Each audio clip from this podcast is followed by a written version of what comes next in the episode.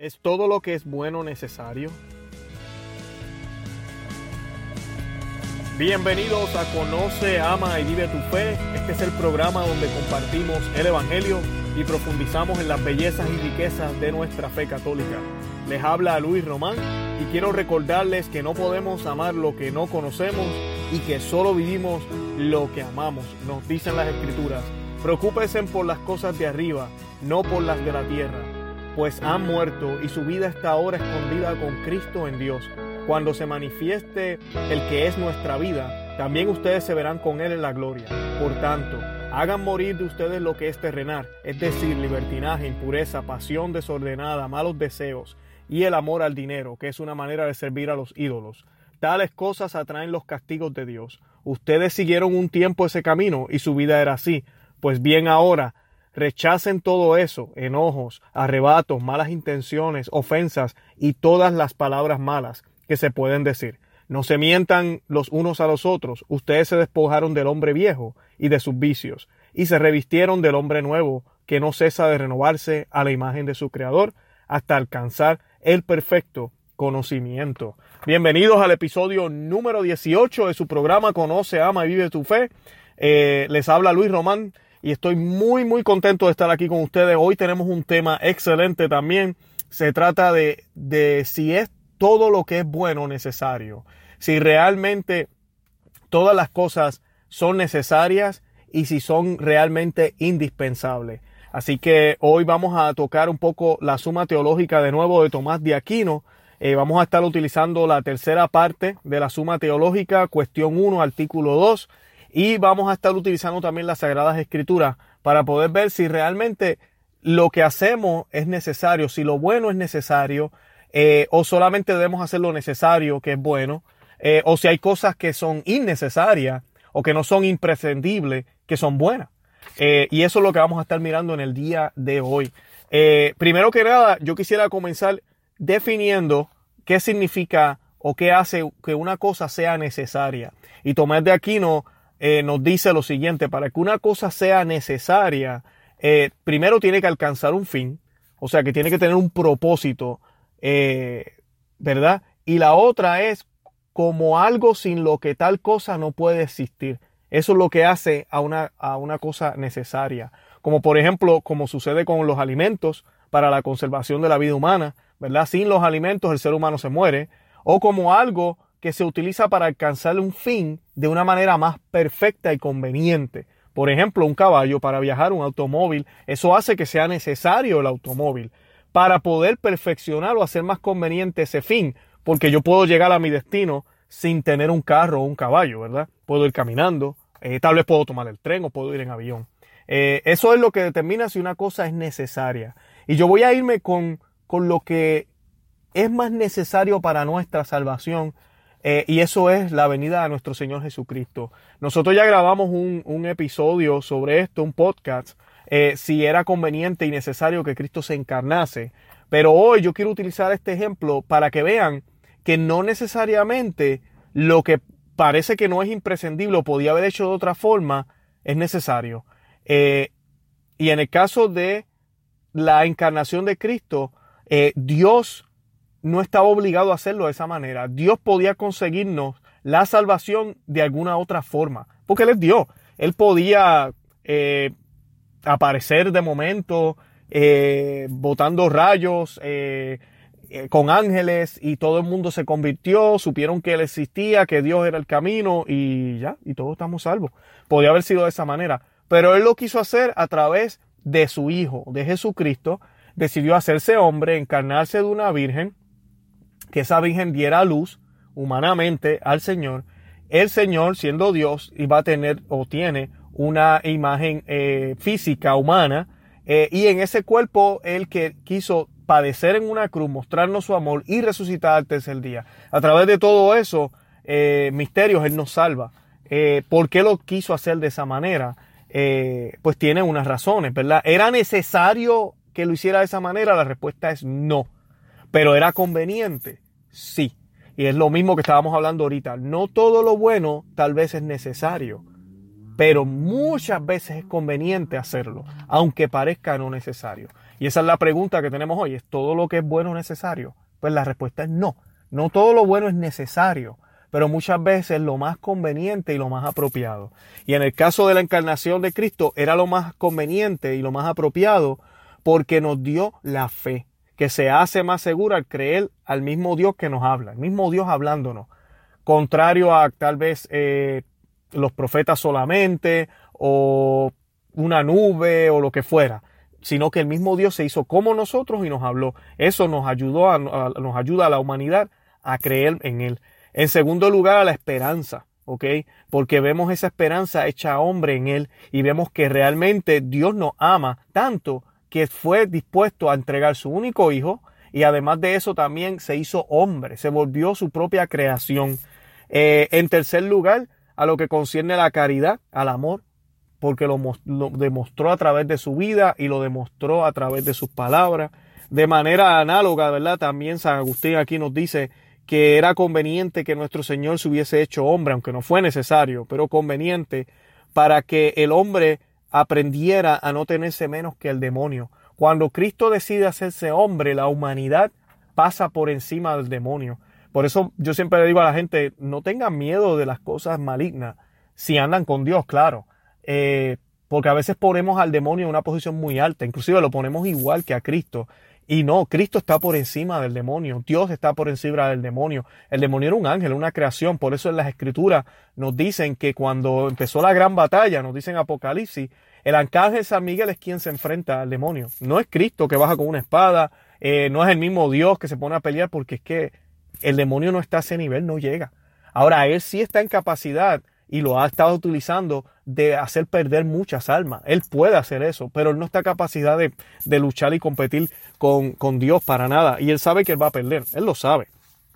Eh, la segunda eh, razón es para lesionarnos acerca de la gran dignidad de la naturaleza humana. Vemos que Jesucristo se hace hombre y Dios nos enseña y nos prueba que Él no es un Dios que está en contra de la humanidad, que Él no es un Dios como enseñaban los griegos y este tipo de, de creencia que los dioses contra los que estábamos aquí abajo y nosotros teníamos que hacer cosas para satisfacerlos a ellos, para que no se pusieran enojados, porque si no, pues nos iban a destruir. No, ese no es el tipo de Dios que nos enseña las escrituras, sino que es un Dios que ama a su creación y que la quiere redimir y salvar. Y que la única forma de hacerlo es Él convirtiéndose, Él que es perfecto y santo, convirtiéndose o transformándose, encarnándose en esa humanidad.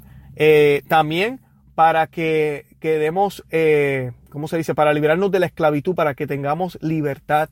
Eh, fue conveniente que Él se hiciera hombre, porque así pudo resucitar, venció la muerte y nos abrió la puerta a ser resucitados también si nos adherimos a Él, a su cuerpo. Eh, también para que nos diéramos cuenta que nosotros no podemos salvarnos por nosotros mismos, que nosotros dependemos de un Dios y que ese Dios está dispuesto a hacerlo y que no somos nosotros quienes nos acercamos a Dios, sino que es Dios quien ya dio el primer paso y se acercó de nosotros. La pregunta es, ¿te dejas encontrar? Esas son algunas, hay más razones por la cual tal vez no era necesario, no era imprescindible que Dios, no era la única opción que Dios tenía para salvarnos, tener que enviar a su único hijo aquí a la tierra, pero fue conveniente y fue la más apropiada para, por esos beneficios que acabo de describir. Asimismo es en nuestras vidas. Hay muchas obras que nosotros hacemos que son buenas, pero no son necesarias. Y hay muchas cosas que tal vez no son necesarias, que son buenas y que debemos hacer. O sea que en otras palabras lo que les estoy queriendo decir es que no podemos conformarnos con hacer solo lo necesario. Eso es lo que yo le llamo hacer el mínimo, hacer el requisito. Y no queremos hacer algo extra. Eh, el cristiano está llamado a hacer más y nosotros debemos hacer lo que es conveniente y lo que es debido, lo que realmente puede brindar frutos, así no sea necesario. Así que no todo bien es necesario, siempre recuerden eso, no todo bien es necesario. Y les voy a dar aquí varios ejemplos. Voy a comenzar con las relaciones matrimoniales, con la esposa, el esposo, los detalles con ellos. ¿Son necesarios? No, no son necesarios. Usted tiene que darle flores a su esposa de vez en cuando. No. No hay un mandato que diga, dele flores a su esposa o su esposo, regálele un reloj, haga tal cosa. No, son detalles. Y no es necesario, inclusive se nos dice que nosotros debemos amar a nuestros esposos. y esposas a honrarlos, quererlos, eh, hasta que la muerte nos separe. Yo no necesito dar flores para amar y querer. De por sí, el amor en esencia es mucho más que eso. Esas son cosas exteriores que no necesariamente prueban que hay amor legítimo. No lo prueban, porque yo también puedo dar flores por hipocresía. Yo puedo dar un regalo por hipocresía solo por cumplir. Ahora, si el amor es genuino y el amor realmente existe entre esas dos partes, ¿ustedes no creen que sería, es muy elegante y muy bonito en que esos detalles también existan? ¿Usted no cree que, a mí, a mí me hace el día, el yo llegar a mi casa y que me tengan un regalo que yo no esperaba? O que me digan algo bonito, que me digan qué bien te ves, te ves bonito, estás elegante, Luis, eh, o yo de entregar unas flores a mi esposa, le hago el día. Que ella se levante, hayan unas flores ahí en la cocina esperando por ella con una tarjeta, con, con una frase sencilla como un te amo. Todas esas cosas hacen diferencia. Que esa es la esencia la cual prueba que es el amor, no. No, el amor se prueba con nuestras obras, el amor se prueba con nuestra fidelidad, con nuestro compromiso, en las buenas y en las malas, en la enfermedad, en la salud. En esos momentos ahí es donde ella va a saber que yo la amo.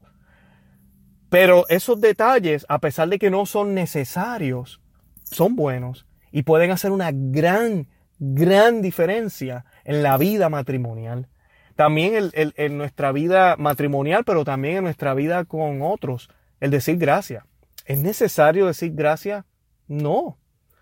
Es bueno expresar el agradecimiento, claro que sí, pero no es necesario. Yo voy a un lugar, pido comida, yo pago por la comida, lo justo. Eh, eso es suficiente. Eso sí es necesario. Si yo no pago por la comida, me la estoy robando. Ahora, que yo vaya más allá y le dé las gracias a la mesera, le dé las gracias al cocinero por tan buena labor, las gracias al dueño del negocio por tener un establecimiento tan chévere y tan agradable.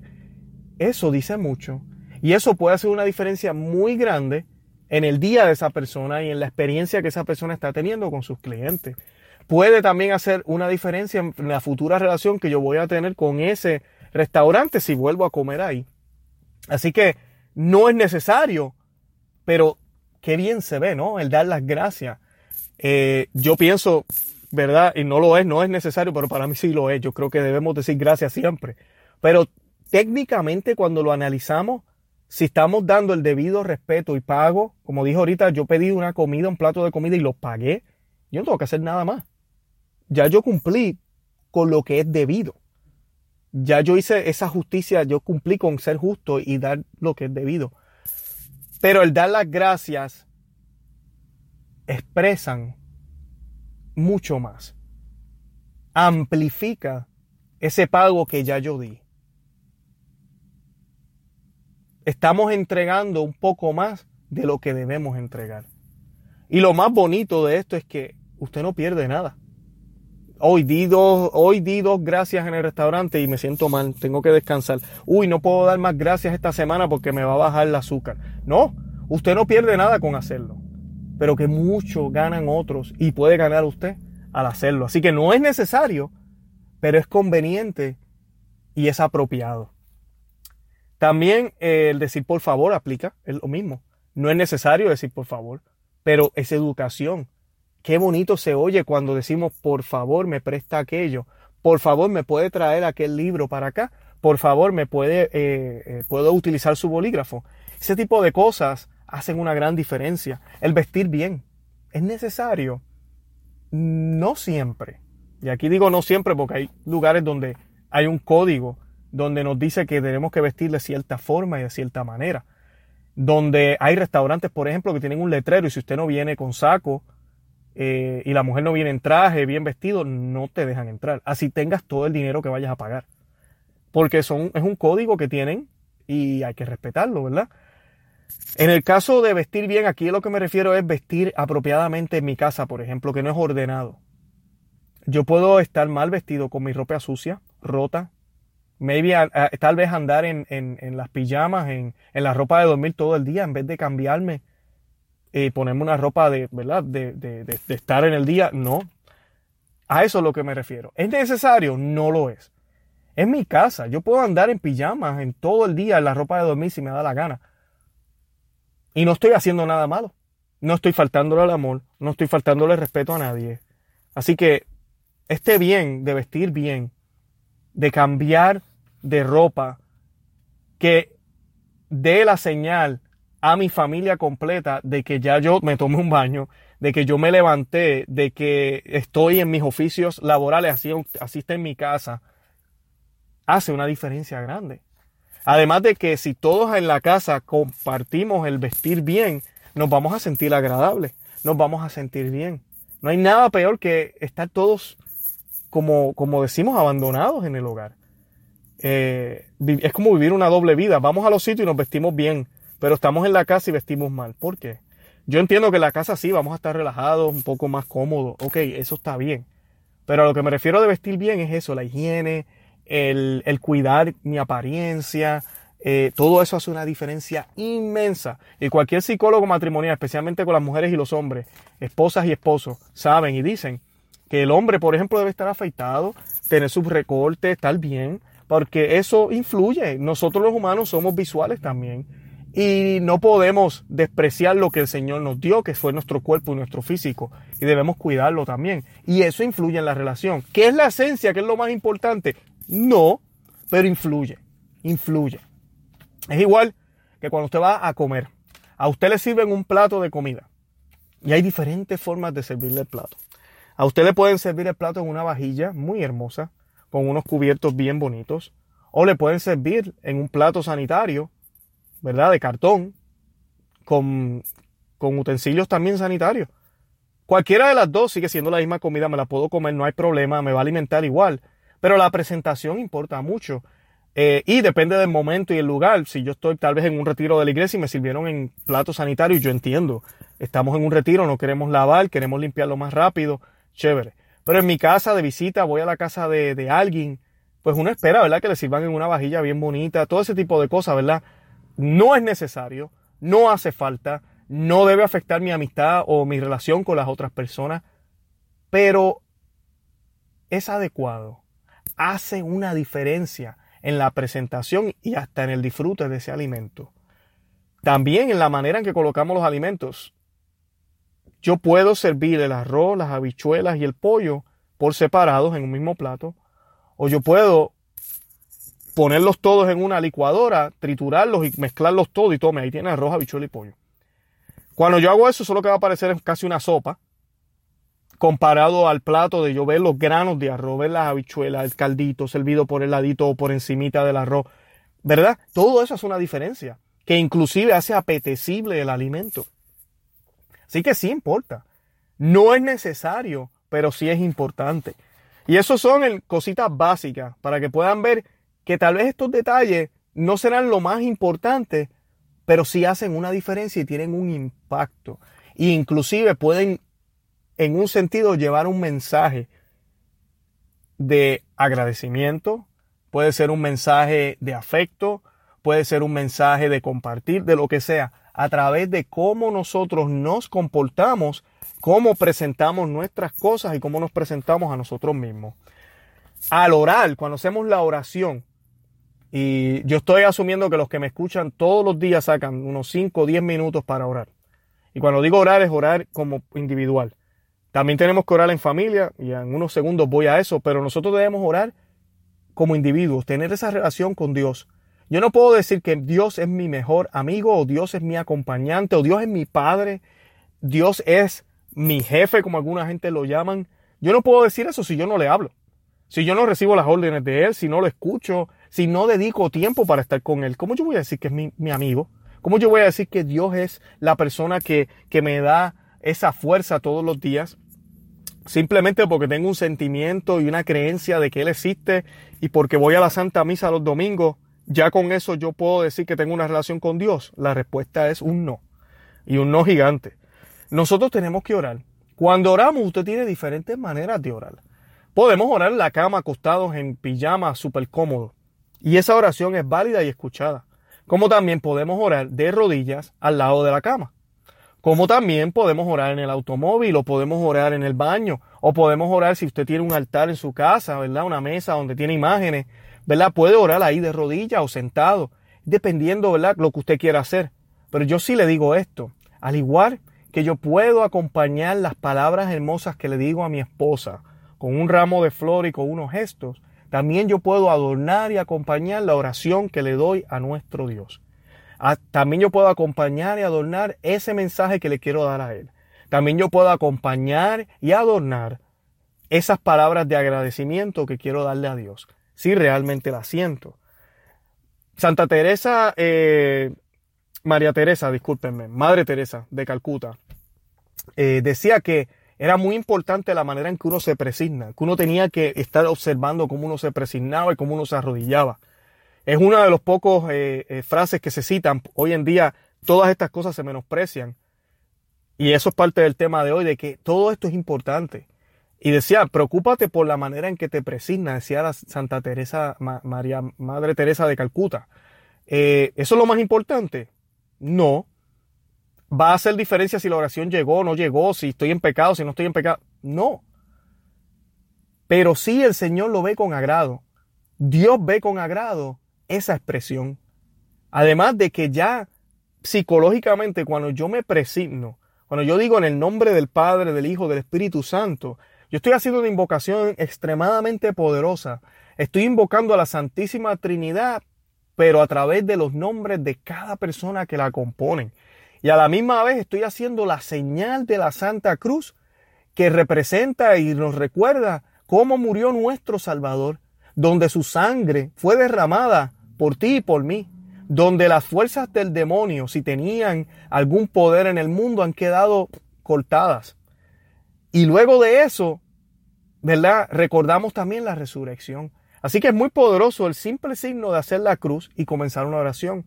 Así que usted tiene la opción, cuando usted está solo y nadie lo está viendo, de simplemente empezarle a hablar a Dios sin haber marcado el número de teléfono, como digo yo, que es la Santa Cruz. Yo debo hacer la Santa Cruz y luego hablar con el Señor. ¿Es necesario? No. ¿Hace una diferencia? En cierto sentido, sí. ¿Es importante? Claro que sí.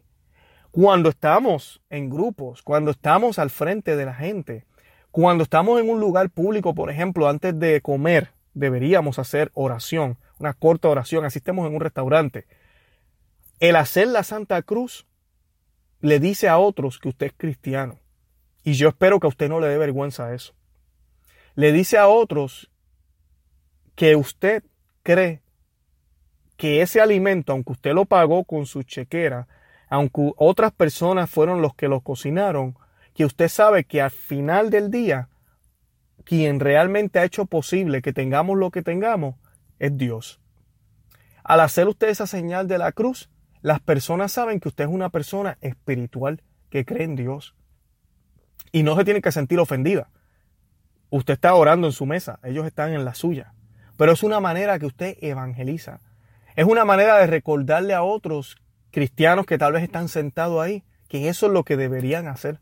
Es una manera también de afianzar la fe de otros cristianos porque tal vez ellos se sienten solos y piensan que ellos son los únicos que le dan gracias a Dios y al verte a ti haciéndolo se llenan de regocijo y de alegría. Todo eso con solo hacer la cruz podemos hacer, impactar a nuestros hijos, porque entonces vemos ese respeto, esa transición entre nuestra vida común y normal que estamos llevando a hacer una pausa, hacer la Santa Cruz, presignarnos y comenzar a hablar con el Rey cambia completamente. No estamos haciendo algo en continuidad, sino que hemos interrumpido nuestra vida, lo que estamos haciendo, sin importar lo importante que es, para poder hablar con Dios. Todo eso con solo hacer la cruz. Y debemos cuidar cómo lo hacemos. Debemos hacerlo con la mano derecha, porque la mano derecha simboliza ¿verdad? lo correcto. Yo que soy zurdo, yo soy izquierdo, y recuerdo cuando pequeño, todas las veces que la catequista me, me, regañaba cuando yo hacía la cruz con la izquierda. Y que uno pequeño a veces uno no puede entender. Ya de grande uno ve qué significa y por qué hay que hacerlo con la derecha. Que si importa o no importa, no se trata de eso. Se trata de que todos los cristianos queremos estar unidos con el mismo símbolo y hacerlo de la misma manera. Toda la iglesia universal quiere estar unida de una misma manera y lo hacemos con la misma mano. Y debemos hacerlo con calma, pasito, ¿verdad? Sin prisa. Eso hace una diferencia. Cuando oramos en familia es una forma de evangelizar. Cuando oramos en grupos es una forma de evangelizar. La postura, lo que hagamos, ¿Son necesarios? No. ¿Es importante? ¿Hace diferencia? Claro que sí. Otro ejemplo serían las velas. Yo he sabido de gente que me dice, no, no, no, yo no hice las oraciones hoy porque se me acabaron las velas. No tengo velas en casa. Mi hermano, usted puede hacer las oraciones sin las velas. Las velas no son necesarias. Ahora, si usted tiene vela o si usted tiene el poder adquisitivo para comprar una vela, prenderla, encender esa vela, tenerla al lado de una imagen. ¿Es necesario tener una imagen? No. Nosotros no lo oramos a la imagen. Pero la vela, las imágenes nos ayudan a ponernos en ese ambiente. No es que, la, que, que, el poder sale de esa vela o de, la, o de la imagen. Jamás los católicos no creemos eso. Eso sería idolatría. Nosotros creemos que Dios está allá arriba.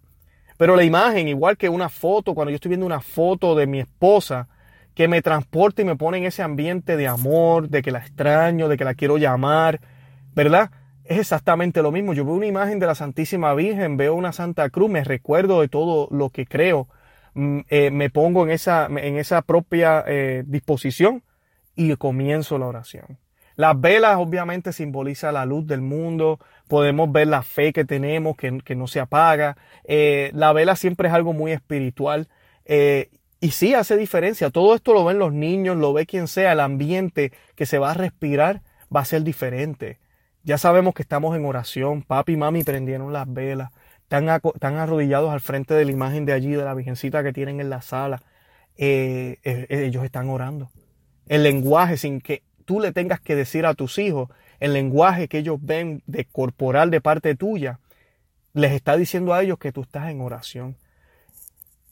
Externamente podemos expresar lo que vivimos internamente. Muchas personas me dicen a veces que no se trata de lo que mostramos, sino de lo que hay adentro en el corazón. Y déjenme decirles algo, eso es totalmente errado. Son las dos cosas. Importan las de afuera y las de adentro. Sabemos que las escrituras nos dicen que una fe sin obra es una fe muerta. Pero hay que tener fe. Primero es la fe. Yo tengo que creer en Dios. Creerle a Él. Y luego yo muestro esa fe con mis acciones. Si yo estoy orando y yo creo que de verdad, al yo hacer la Santa Cruz y estar en mi casa, Dios me está escuchando los santos, la Santísima Virgen están escuchando eh, eh, eh, conmigo, están orando. Mi actitud corporal debería, debería ser una actitud como la que estoy hablando con alguien. ¿Verdad que sí? Y, si, y dependiendo de con quién yo estoy hablando, mi postura, la forma en que estoy vestido, lo que estoy haciendo, varía. La pregunta que a veces nos deberíamos hacer es por qué somos más suaves y blanditos y tan condescendientes cuando hablamos con Dios. Oh, es que Dios es Dios, Él sabe, y estoy yo casi en pelotas haciendo oración. No, usted se acaba de levantar, va a hacer la oración. Mira, no hay nada de malo hacer una oración en la cama. Haga la oración en la cama, chévere, pero cuando viene ese momento serio que usted dice, yo voy a sacar mis cinco minutos ahora para leer una lecturita, y meditarla, mira, vístase. No estoy diciendo que se tiene que poner corbata, manga larga, nada de eso. Pero asegúrese que no está en pijama. Es una señal que usted le está mandando a Dios de lo serio que es lo que usted va a hacer. Y si lo va a hacer en familia, ¿ok? Queremos educar a nuestros hijos, a veces mm, mm, hablando menos y mostrando más, se entiende mejor el mensaje. Los niños ven que usted se pone en serio, que usted agarra una silla, que no lo hace acostado, que se sienta al frente de la imagen, prende una vela. Esto es en serio. Esto no es broma, vamos a hacer una oración. Que se pueden hacer oraciones casuales en el medio del día, claro que sí. Que usted va conduciendo y va y de momento surgió algo, vio un accidente. No puede prender una vela en el carro, arrodillarse, sentarse bien. No, no, no.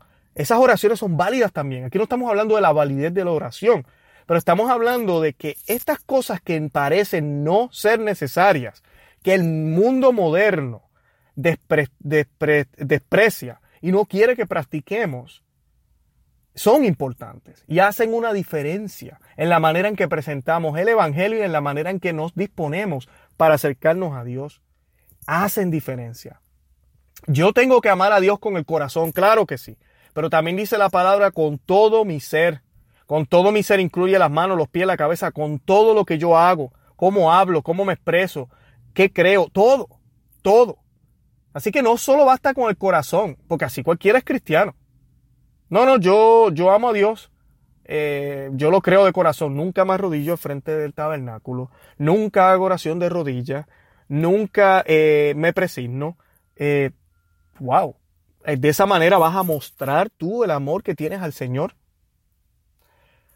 Y es triste porque las personas piensan que nada de esto es importante, pero cuando vemos el mundo secular, el mundo secular, vemos que hay muchísimos protocolos y tradiciones que se siguen al pie, de, la letra y que son importantes porque dan un significado a algo que pasó en la historia, a algo que el país representa, a algo que todos compartimos, a un gobierno, a algún poder, y la gente no tiene problema con seguir eso. Pero cuando se trata de Dios, uy, ahí sí que se enojan. Ahí sí que se enojan. Ay, ¿por qué tengo que arrodillarme? De pie estoy bien, Dios entiende, Dios me ama. Pero si usted va, va a visitar a la reina Isabel, créeme que usted tiene que hacer las posturas que tenga que hacer. Va a visitar al rey de allá de Medio Oriente, posiblemente le va a tocar ponerse de rodillas. Al Vaticano, si usted va, hay una ética donde tiene que ir bien vestido, las mujeres tienen que ir con velo. Tú no puedes visitar al Papa en, en mahones y en t-shirt. No se puede. ¿Es lo más importante? No pero significa algo. Yo estoy respetando esa autoridad. Yo estoy diciendo que yo estoy de acuerdo con eso. Así que tengan eso en cuenta. En la milicia vemos muchos ejemplos. Algo muy bonito que yo he visto aquí en los Estados Unidos, por ejemplo, cuando hacen el intercambio, cuando hay una guardia o cuando se pasan la bandera en un funeral, es hermoso ver todo el protocolo, la manera en que ellos caminan, uno ve a los soldados que caminan, cuando mueve el pie izquierdo hacia adelante, cuando marchan, todos a la vez. Luego el derecho, todos a la vez. ¿Por qué todo eso es tan importante? Porque estamos honrando a una persona que acaba de morir, que sirvió por nuestra patria. Porque el ejército representa algo más grande que nosotros, nuestro país. Porque ellos son los que nos defienden. Por la constitución, por lo que sea. Vemos estas cosas y nadie, nadie dice nada. Nadie dice, pero ¿por qué tanta cosa? No. Pero para las cosas de Dios, poco a poco hemos quitado y quitado y quitado. Ahorita vamos a hablar de la liturgia, pero eso lo vemos muchísimo en la liturgia, todo lo que se ha quitado. Y cómo hemos modernizado tanto la cosa que ya ni parece algo litúrgico, ya ni parece algo que sea para Dios. Aunque de corazón tal vez lo estemos haciendo para Dios, pero no parece, no se ve de esa manera. Y ambas deben coincidir. En la persona de Cristo, ¿Ok? Él era una persona.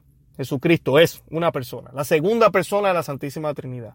Pero en él hay dos naturalezas, una humana y una divina. Ambas no se contradicen. Están alineadas hacia el mismo fin. Así debemos ser nosotros. Lo exterior y lo interior debe estar alineado hacia el mismo fin. No podemos pensar que nosotros estamos aquí en la tierra para, para deshacernos del cuerpo porque este cuerpo pecaminoso que yo lo odio, no. Jesucristo quiere que nos salvemos completo. Cuerpo, alma, espíritu, todo completo. La resurrección de Cristo, cuando Él resucitó, no fue un fantasma y el cuerpo se quedó en la tumba. La tumba estaba vacía. Él resucitó en cuerpo. Porque el cuerpo es creación de Dios. Así que todo lo que hagamos con el cuerpo, que también enseñe lo que creemos con el corazón, el Cristo decía que lo que sale de la boca es por lo que hay adentro, ¿verdad? No es al revés. Es exactamente lo mismo. Lo exterior es lo que llevamos en el corazón. Les pregunto a esos que no les importa y piensan que todas estas reverencias y cosas que se practicaban en la iglesia, que todavía mucha gente practica, son exageraciones. ¿Qué llevas en tu corazón? ¿Realmente conoces a Dios? Porque yo no conozco un santo que haya sido poco reverente. Yo no conozco un santo que haya recibido la comunión en la mano, por ejemplo. Yo no conozco un santo que no se pusiera de rodillas cuando pudo hacerlo para orarle a Dios. Yo no conozco un santo que no pusiera sus manos juntas para orar. Todos los santos se preocupaban por eso porque amaban a Dios, no solo con el corazón, sino con todas sus fuerzas, con su mente, con todo. Así que estos detalles no son necesarios pero sí son convenientes sí son convenientes y son apropiados. En la Santa Misa, ya que comencé a hablar de esto un poco, nosotros tenemos lo que se llama reverencia. Cada vez que usted entra a un templo católico, normalmente el tabernáculo está en el centro del templo. Muchas iglesias, lamentablemente, y lo digo sin pelos en la lengua, lamentablemente le han creado un closet, un armario al tabernáculo y lo han puesto al lado y le han llamado capilla del Santísimo. Y ya el tabernáculo no está en el centro del templo. Ahora es el sacerdote quien se sienta en el templo, en el centro del templo, porque él actúa en persona de Cristo. Eh, y se ha perdido esa, e, ese, ese sentido de que Cristo está ahí presente. Independientemente de que Él esté ahí en el tabernáculo, el tabernáculo esté al lado, usted debe saber que está en el templo, la casa de Dios. Se debe mantener silencio, debe haber reverencia. Cuando decimos reverencia, nos referimos a que cada vez que usted sale del banco, ¿verdad? De su silla, y va a pasar por el centro donde está la entrada, se supone que uno haga, por lo menos uno se arrodilla con una rodilla y se presigne y sale. Regresó a su asiento, lo mismo. No estamos pasando como si fuera una, una, una parada donde todo el mundo pasa y Cristo está ahí sentado y nadie hace reverencia. Tenemos que tener en claridad, sabemos que Él está ahí presente, pero realmente lo creemos. Porque si lo creemos debemos actuar como tal. Cada vez que pasamos por al frente del tabernáculo doblamos rodillas. Cada vez que un lector va a pararse al frente, cada vez que alguien va a ir al frente, hace reverencia. ¿Todo ese tipo de cosas es necesaria? No, no lo es. Pero hace diferencia, sí. Lleva un mensaje, sí. Recibir la comunión en la boca. Recibirla de rodillas si es posible. Sumamente importante. Usted no sabe cuánto usted está evangelizando al hacer ese acto. Y usted no sabe cuánto usted está desevangelizando cada vez que la recibe en la mano. Y no me importa si la diócesis de usted le, autorizó a su sacerdote a hacerlo. Está mal. Si miramos el magisterio, Santo Tomás de Aquino y todo lo que los grandes padres de la iglesia decían, solo las manos consagradas deberían ser las que tocan al Señor. Tristemente, se han tomado medidas en los últimos 60 años un poco extrañas en la iglesia, por las razones que fueran, y esto ha hecho que mucha gente ya no crea. Yo tenía un amigo protestante que me decía, wow, si Dios está ahí, presente, porque todo el mundo lo puede tocar. Él siendo protestante, que no cree en la presencia de Él en, la Eucaristía, pero conocía el, conoce el sentido, eh, el sentido, el correcto sentido, de que si Dios está ahí, wow, ¿quiénes somos nosotros para estar tocándolo? Solo una persona consagrada que ha renunciado a su vida entera debería ser la que lo debe tocar. Debería ser él quien ha hecho de persona de Cristi, ¿verdad? Ha actuado en la persona de Cristo, quien tiene la autoridad para hacer la consagración, el único que lo toque. Debería ser él. Algunas personas dicen, no, pero es que la lengua también está llena de pecado. Claro que está llena de pecado. Todo lo que nosotros tenemos está lleno de pecado. Es que ese no es el punto. El punto es la reverencia. Cuando una persona comulga con la mano. Es como Eva agarrando del fruto. Cuando una persona comulga en la boca y de rodilla, es como María recibiendo el fruto y luego dándonos a, nosotros. Esa es la diferencia. Y es para dar una señal. Cuando yo me arrodillo, yo estoy mostrándole a Dios mi amor. Cuando yo hago estas reverencias, yo estoy demostrándole a, Dios mi amor. Le estoy dándole lo propio. Exactamente lo que hablábamos al principio con las esposas. ¿Es necesario yo darle flores? No. Pero cuando hago eso le demuestro mi amor. Y ella lo siente muy, se siente muy bien. Exactamente es el Señor. Claro, yo no voy a tocar el tema de hipocresía. Estamos asumiendo que usted vive su cristianismo de corazón. Si usted no lo vive de corazón, de nada vale que haga todo esto. Esto no lo va a salvar. Son las dos cosas. Las dos cosas. Tenemos que ser coherentes en lo que hacemos con nuestro corazón, lo que creemos, qué tenemos en él y qué dejamos entrar en él con nuestras acciones exteriores también. La forma de vestir. ¿Cómo yo voy a ir a la iglesia en pantalones cortos? Yo no iría en pantalones cortos a visitar al presidente de los Estados Unidos. pero sí me atrevo a hacerlo en la iglesia los domingos. ¿Por qué? Que el presidente de los Estados Unidos es más, el presidente de los Estados Unidos es más importante que mi Dios, que mi Señor y mi Rey. No debería, pero mis acciones dan a demostrar eso, aunque de corazón yo crea y piense que no, no, no, no, Dios para mí es lo más importante. La pregunta sería entonces, ¿por qué tus acciones no muestran eso? En el mundo laboral yo tengo empleados que trabajan para mí, los empleados me pueden decir yo tengo las mejores intenciones, yo quiero que la compañía le vaya bien. Pero si sus acciones, su rendimiento no presentan eso, mira, yo no les creo lo que me están diciendo. Por eso es que Santiago decía, pruébame tu fe con tus obras. Y no solo amor. Todo lo resume la gente hoy en día con amor. Ser cristiano no se trata solo de ser bueno y ser nice y ser buena gente. Es mucho más que eso. Muchísimo más que eso. Es trabajar por el reino. Es trabajar por la santidad tuya y la de los tuyos. Así que el mensaje, lo que llevemos dentro de nuestro corazón, debe ser coherente con lo que hacemos con nuestro exterior. La música que se hace en las iglesias, y esto ya es más culpa de los sacerdotes. Pero wow, vamos a tocar rock and roll o realmente vamos a dedicarle música sacra. Y cuando digo sacra, litúrgica, música que ha sido hecha por los últimos 1500 años, 500 años, música preciosa, que la Iglesia Católica cuidó, preservó, escribió, diseñó, para que la experiencia que tengamos nosotros como católicos sea una experiencia fuera de este mundo. Para que la experiencia que tengan los desconocidos que vienen por primera vez a la iglesia sea de otro mundo. Porque ese también es mi próximo punto. ¿Cómo vamos nosotros a evangelizar? Invitamos a la gente a la misa, le hablamos de nuestro Dios. Ellos vienen a la misa y ¿qué ven? Gente brincando y saltando, no hay reverencia, a veces hasta desorganización. Eso es lo que ellos ven. Y después tú vas y le dices, viste, Dios está ahí presente. ¿En serio? No deberíamos estar todos tirados al piso ahorita mismo mirando hacia abajo. Debería ser, ¿verdad? La reacción normal. Pero eso no es lo que vemos.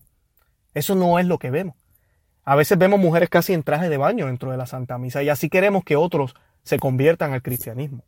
No se van a convertir al cristianismo y si se convierten al cristianismo es porque piensan que es un club, es porque los hace sentir bien, es porque me siento acompañado. Se están yendo a la iglesia por las razones equivocadas. Sí, Dios obra, la providencia de Dios obra a través de eso también. Y muchas veces uno llega a la iglesia por razones equivocadas y termina, ¿verdad? Yendo por el camino correcto. Claro, eso puede pasar. Pero debería ser siempre así.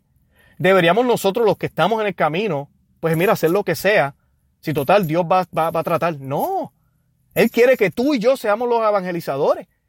Él nos envió a nosotros y Él quiere actuar a través de nosotros. El Espíritu Santo vive en ti, vive en mí para que actúe a través de nuestras acciones, de cada cosa que hacemos, por más pequeña que sea, aunque no sea necesaria, ¿verdad? Para que lleve ese mensaje de salvación y de santidad al mundo entero. O sea que no es necesario, pero es apropiado, es conveniente. Eso es lo que yo quiero que entiendas hoy, mi amigo y mi hermana que me escuchas. Que todo lo que tú haces en tu vida, por más tonto que parezca, tus cosas exteriores, la manera que te sientas al conducir, la música que pones en tu vehículo, la, cómo te expresas, qué palabras utilizas para expresarte con la gente. Dices por favor, dices gracias. En la Santa Misa, la reverencia, el lenguaje, eh, todo, cómo viste, todo lo que tú haces es parte crucial e importante, además de todo lo que tú llevas en tu corazón y vives de por sí, de tu vida como cristiano, de tu testimonio como cristiano, de cómo el Espíritu Santo te puede utilizar. Porque no se trata solo de hacer el bien, es de hacer el bien, pero correctamente. Y nunca olvidemos que nuestro Señor Jesucristo nunca dijo, sean buenos para que se ganen el cielo. Jamás dijo eso. Él sí nos habló de que había que nacer del agua, el bautismo. Que aquel que no naciera del agua no, no era digno. Juan, busquen ahí Evangelio de Juan, capítulo 3, versículo 5. También dijo que aquel que no come de su carne no tiene vida eterna, o sea que no va para el cielo. Aquel que no comulga, aquel que no está en comunión con Roma y no recibe la Eucaristía, no recibe, no, no tiene vida eterna, así de sencillo. Paréntesis, aquellos que tienen alguna circunstancia hable con su sacerdote, que usted no puede comulgar, y existe lo que se llama la comunión espiritual, siempre y cuando sea algo que honestamente usted no puede arreglar, como segundas nupcias, eh, cosas así, ¿verdad? Eh, pero si es algo que usted puede arreglar, usted está viviendo en pecado ahora mismo, fornicando, no vive casado, pero vive con una mujer o con un hombre y tienen relaciones sexuales, oiga, busque en la iglesia, mire dónde, cómo se puede usted casar y tómelo en serio. Y cásese por la iglesia para que pueda recibir el cuerpo y la sangre del Señor. Arregle las cosas. La tercera es la fe. Creer en Jesús, Juan 3:18. Si yo no tengo fe en Cristo, yo no estoy salvo. Se acabó. No es solo ser bueno. Y hay mucha gente que no, porque el budista, el judío, el musulmán también se van a salvar. Ah, cuidado, cuidado. La iglesia lo que nos enseña es que esas personas, si nunca escucharon de Jesús y no tuvieron la oportunidad de convertirse al cristianismo, paréntesis, que yo dudo que sean muchas, esas personas, Dios va a mirar sus acciones y su conciencia. Las personas que nacieron antes que, Jesucristo llegara, los indígenas que vivían en América, por ejemplo, que no conocieron de la palabra de Dios, esos, es, todos nos salvamos por los méritos de Cristo, hasta esos que no conocieron de Él. Pero la iglesia nos dice que como ellos no tuvieron la oportunidad de saber de Él, Dios va a utilizar otros medios, la conciencia, el amor, todo ese tipo de cosas.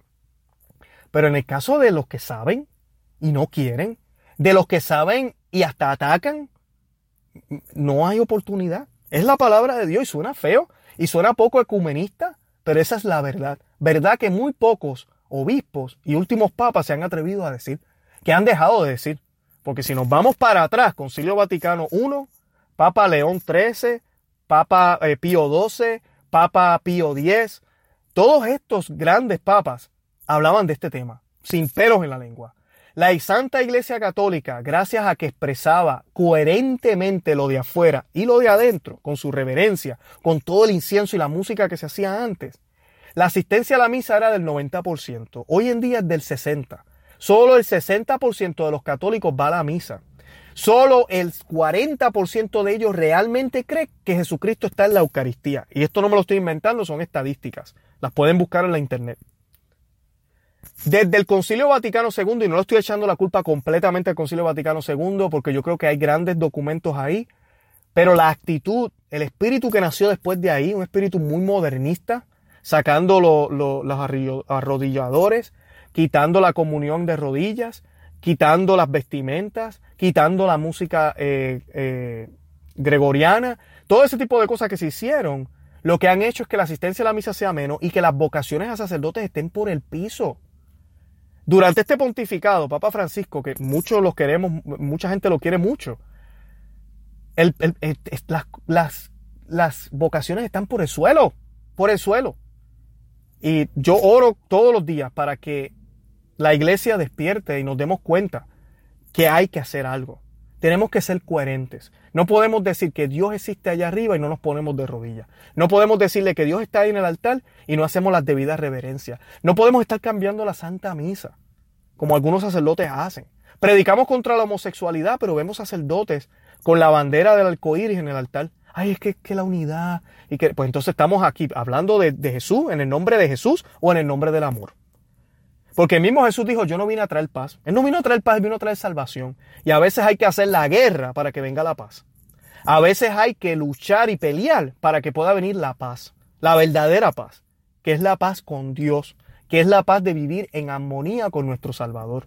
No es la paz que aquí hablamos de que todo tú por allá y yo por acá, todos cogidos de mano, cumba allá, no importa lo que hagamos. No. De eso no se trata. Lamentablemente muchos líderes en las iglesias piensan que eso es, eso es, eso es lo que Jesús quería. Eso no es lo que Jesús quería. Nuestro primer mártir, San Esteban, lo mataron porque fue a donde los judíos y le dijo en la cara, ustedes mataron al Mesías. Se pueden arrepentir, bautícense y van a estar bien. Dios le da la oportunidad, pero ellos no quisieron aceptar el mensaje. Ahora, ¿qué hacen los católicos con los judíos? No, tranquilo, ustedes son nuestros abuelos. A eso hemos caído y debemos orar por nuestros líderes. No son todos. Hay muy buenos y santos sacerdotes allá afuera, obispos, pero cada día son menos y tratan de echarlos para el lado y los hacen, los presentan como si fueran rebeldes. Y los que me escuchan, jamás, no importa lo mal que esté el clero, no importa tal vez lo mal que se esté llevando el mensaje, ni piensen irse de la iglesia católica. No podemos ir, no es la única iglesia verdadera fundada por Cristo. Y ella es santa, apostólica y es romana. Nunca piensen en eso. No es la primera vez que pasa. Ha pasado por siglos, por milenios, hemos tenido estos problemas. Y seguiremos teniéndolo porque aunque ella es perfecta en su organismo, porque es Cristo, es el cuerpo de Cristo, sus componentes son humanos y son pecadores. Incluyéndote a ti y a mí. Yo estoy aquí hablando un montón de cosas sobre el clero, pero ¿y cuántas cosas yo no fallo también? ¿Cuántas cosas yo doy antitestimonio cuando vivo mi vida?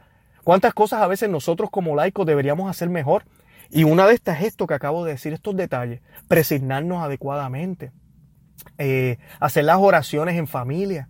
Todos estos detalles, aunque no son necesarios, son, son importantísimos y van a hacer una diferencia. La última que quería decir, para poder salvarnos que Cristo nos, nos dio, ¿verdad? Y estas sí que son necesarias. Como les dije, el bautismo es necesario. La Eucaristía es necesaria. Juan 3.5, Juan capítulo 6, la fe en Jesús, Juan 3.18 y la última, Juan 3.36, hacer la voluntad del Padre. Y aquí cae amar al prójimo, ¿verdad? Amar a Dios y amar al prójimo. Claro, esa es parte de, pero no es todo. Con solo ser bueno, yo no voy al cielo, porque entonces ¿para qué ser católico? Entonces yo no tengo que ir a misa, yo no tengo que hacer el rosario, yo no tengo que hacer ninguna de estas prácticas, porque con solo ser bueno, yo voy a alcanzar la gloria. No, yo tengo que tener fe y hacer todo lo que yo hago en el nombre de Jesús. Dale el mérito a Él. San Agustín se atrevió a decir que no había cosa, no importaba lo que hiciéramos aquí en la tierra, que si no es por los méritos de Jesucristo o si no es para darle crédito al Señor, mira, no tiene mérito, no vale. O sea que yo puedo hacer el bien, yo puedo darle comida a los pobres, si yo no lo estoy haciendo para evangelizar, para enseñar a Cristo, no tiene validez. Eso es lo que decía San Agustín. Así que pensemos en eso y tengamos en cuenta que aquí nadie se salva por sus propios méritos y que todo lo bueno que pueda mostrar a Cristo y lo que es la santidad que viene solo de Él, aunque sea innecesario, ¿ok? Es importantísimo y debemos hacerlo. Aunque no sea innecesario, aunque sea innecesario, es conveniente. Vuelvo de nuevo, como comencé este podcast, este audio, estuve hablando de la encarnación de Cristo. Y todos me dirán, pero la encarnación del Señor, que el Señor haya venido, eso era súper necesario. Sí, claro que sí. Pero en otro sentido no. Porque Dios tenía otras eh, maneras de hacerlo. No era la única forma. Él podía haber... La cosa es que nos salvemos, ¿no? Pero Él lo hizo de esa manera, que no era la única, porque era la más adecuada para podernos mostrar otras cosas que ya mencioné al principio del podcast, como el amor, darnos el ejemplo, darnos la salvación, elevar la raza humana, todo ese tipo de cosas que logró haciéndolo de esa manera que tal vez no era necesaria, pero era la más adecuada. Así que cuando oremos, no oremos por orar, oremos adecuadamente. Cuando amemos, no amemos por amar. No solo con el corazón, que sí, hay que, hay que empezar ahí, pero amemos adecuadamente. Cuando trabajemos, no solo trabajemos por trabajar y hacer el mínimo, hagamos la milla extra. Demos un poco más en todo lo que hagamos. Y yo le aseguro a ustedes que esto se le va a, se le van a dar bendiciones inmensas. No solo bendiciones aquí en la tierra, sino la santidad que usted va a ir alcanzando. Porque estas cosas se vuelven hábitos. Y los hábitos crean, ¿verdad? Eh, comportamientos virtuosos, esas virtudes, virtudes que tenemos que cultivar. Los invito a que vayan y visiten nuestro website conoceamayvivetufe.com, que se suscriban a este podcast, denle al botón suscribir. Mientras más personas estén suscritas, más fácil otras personas nos pueden encontrar. Así que los exhorto a que se suscriban. Estamos regalando el libro Maná de Aliento para el Cristiano. Está en las notas de este podcast. Clic en el link. Ahí tienen que entrar su información y yo les voy a enviar una copia PDF del libro. Si usted se siente desanimado, si ha tenido momentos de la de duda con la fe, de verdad que les recomiendo ese libro. Y además de eso, los invito a que visiten la página eh, en Facebook, en Instagram y en Twitter para que, para que nos vean ahí, nos puedan seguir. Nosotros estamos siempre eh, colocando el Evangelio del día y estamos poniendo también otras cositas ahí para que las puedan ver. Eh, hablen de este podcast a otras personas, compártelo, compártelo en WhatsApp, compártelo en Facebook, eh, pásenlo de verdad. esto lo hacemos con mucho amor, con mucho cariño. Oren por mí, por mi esposa y por mi familia. Siempre yo voy a estar orando por ustedes todo el tiempo y de verdad que les deseo que Jesucristo y la Santísima Virgen los acompañe siempre. Santa María, ora pro nobis.